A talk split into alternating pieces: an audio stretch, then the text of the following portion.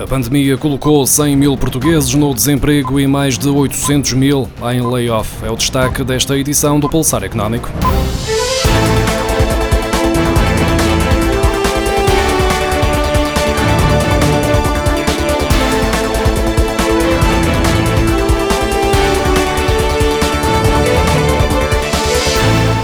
A CGTP faz um balanço negativo dos efeitos da pandemia para os trabalhadores, porque cerca de 100 mil ficaram desempregados, muitos sem terem direito ao subsídio de desemprego. Depois há a somar ainda 800 mil que entraram em layoff e mais de 1 milhão que perderam rendimentos. Os dados divulgados pela Intersindical constam de um documento a que a agência Lusa teve acesso, elaborado com base em estatísticas do Ministério do Trabalho, Solidariedade e Segurança Social, relativas ao período entre 2 de março e 2 de junho. Para a CGTP, o impacto da crise no emprego é multifacetado multifacetado, pois abrange os trabalhadores que perderam os empregos, os que se mantêm a trabalhar, mas têm os contratos de trabalho suspensos ou a duração do trabalho reduzida, em layoff, os que se encontram a trabalhar em casa por terem a cargo filhos menores de 12 anos, cujas escolas foram encerradas, os trabalhadores independentes com redução total ou parcial da sua atividade económica, os trabalhadores em teletrabalho, os trabalhadores em isolamento profilático e os trabalhadores com salários em atraso.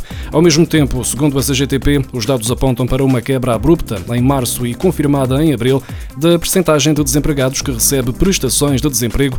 Esta percentagem caiu de 56,4% para 50,6% em março e 50,5% em abril. Gradualmente, as empresas vão voltando à atividade após o estado de emergência ter fechado as portas a muitos negócios nos últimos meses. Dados do Banco de Portugal e do Instituto Nacional de Estatística mostram que a percentagem de empresas em funcionamento subiu para 95% na primeira quinzena de junho, ou seja, 5% das empresas ainda não abriram as portas. No setor do alojamento e restaurantes, a retoma está a ser mais lenta. Apenas 77% das empresas do setor voltou à atividade. Estes dados marcam uma evolução positiva em relação ao final final do mês passado, quando se deu a transição para a terceira fase do plano de desconfinamento apresentado pelo governo. No final de maio, já 92% das empresas tinham voltado a laborar. Este número subiu 3 pontos percentuais nos primeiros 15 dias de junho. Apesar do desconfinamento gradual da economia, quase metade das empresas continua a ter os seus funcionários em regime de teletrabalho, sendo que 10% tinham mais de 3 quartos dos seus trabalhadores efetivamente ao serviço a trabalhar nesse regime. Os dados do Banco de Portugal e do Instituto Nacional de Estatística mostram que muitos trabalhadores continuaram a trabalhar a partir de casa na primeira quinzena de junho, ainda que o governo tenha retirado a obrigatoriedade de teletrabalho logo no início do mês, perante o desagravamento da crise sanitária provocada pela pandemia.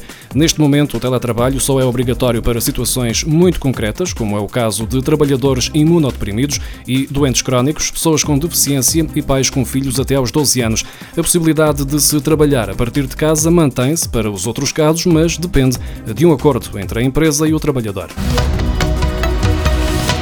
Depois de um mês marcado pelo confinamento, a pandemia continuou a pressionar o mercado imobiliário em abril. Nesse mês foram vendidos em Portugal pouco mais de 5 alojamentos por cada mil disponíveis no mercado. O número representa uma queda de 19% face a março e uma redução de 17% comparativamente com abril de 2019. Esta informação faz parte de uma análise do Instituto Nacional de Estatística a vários indicadores que põem a descoberto o impacto socioeconómico da pandemia. Os dados dizem respeito a um período de paralisação para uma parte significativa da economia portuguesa, coincidindo ainda com o estado de emergência que obrigou a generalidade dos portugueses a ficarem em casa companhias aéreas na Europa devem perder mais de 19 mil milhões de euros em 2020, com a procura de passageiros a cair mais de metade face ao ano passado. Em risco estão agora entre 6 a 7 milhões de empregos na área da aviação só na Europa. No caso de Portugal, a perda de passageiros desde abril até ao momento foi da ordem dos 60% e o impacto no emprego direto e indireto pode atingir 187.800 pessoas, caso a situação não se altere rapidamente. Estas são as estimativas mais recentes da Associação Internacional Nacional de Transporte Aéreo, divulgadas no final da semana passada, que não só revelam que a situação piorou nas últimas semanas, como admite que o pior ainda está para vir em termos de impacto económico no setor e nas economias de cada um dos países europeus.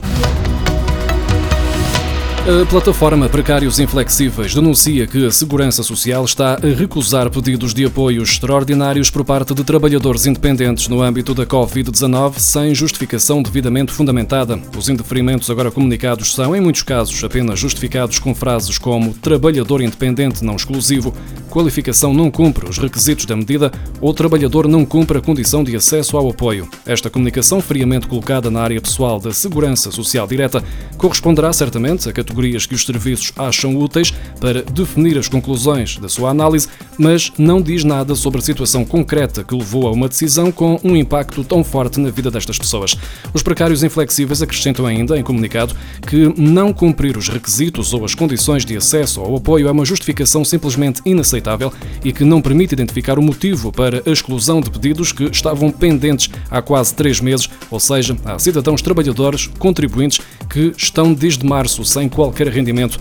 Entretanto, o secretário de Estado da Segurança Social, Gabriel Barros, disse que o indeferimento de alguns pedidos de apoio por parte de trabalhadores independentes está relacionado com a desatualização de dados no sistema e garantiu que as situações vão ser corrigidas. Uma justificação curiosa por parte do governo, tendo em conta que os dados no sistema estão devidamente atualizados para calcular o valor das contribuições mensais dos trabalhadores independentes, mas na hora de conceder os apoios, os mesmos dados são considerados inadequados e a única resposta é a recusa imediata de qualquer ajuda.